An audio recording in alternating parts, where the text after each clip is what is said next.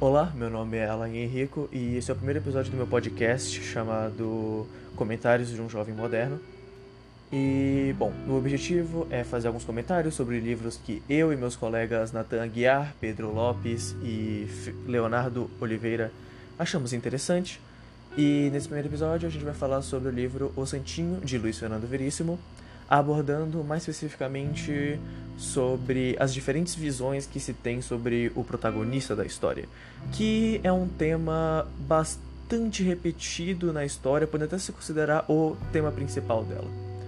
Bom, uh, o livro aborda de maneira geral essa visão, essas, essas duas visões que se tem do, do protagonista de forma bem engraçada e humorística, onde pelos professores, visto que a história se passa numa escola, vem o protagonista de uma forma exemplar, como um aluno educado e comportado, sendo que na realidade ele é completamente preguiçoso, não aprende nada e vive distraído, e por causa de sempre viver distraído, ele acaba sendo bem comportado. Isso pode ser visto na página 14 do livro, caso gere interesse, onde uma de suas professoras chama ele pela expressão, abre aspas, santinho do pau oco, fecha aspas, e logo depois ele completa dizendo que ser bem comportado em aula não era uma decisão, que não era uma decisão dele. Mostrando que era tudo um acaso dele ser considerado comportado.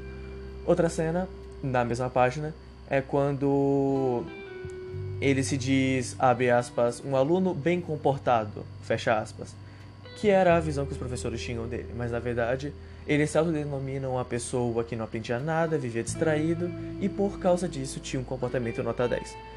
E isso é uma coisa muito interessante de se ver porque retrata de certa forma a realidade em que muitas vezes a gente prejulga alguém por tipo, pela aparência ou pelo jeito da pessoa ser, quando na verdade ela é uma pessoa completamente diferente.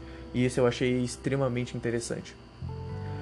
O livro é bem interessante no modo geral, ele pode ser que muitas pessoas se identifiquem pelo tema escolar, e ele também mostra pequenas histórias sobre o crescimento de crianças, podendo gerar mais curiosidade para o público mais jovem, caso gere interesse. Bom, eu gostaria de concluir dizendo que a nossa ação de curadoria vai ser a contação de história barra interpretação teatral de um trecho mais focado para a contação de história. Muito obrigado por terem escutado e muito obrigado pela sua atenção. Espero que eu possa fazer mais episódios disso porque é bem divertido, vou ser bem sincero.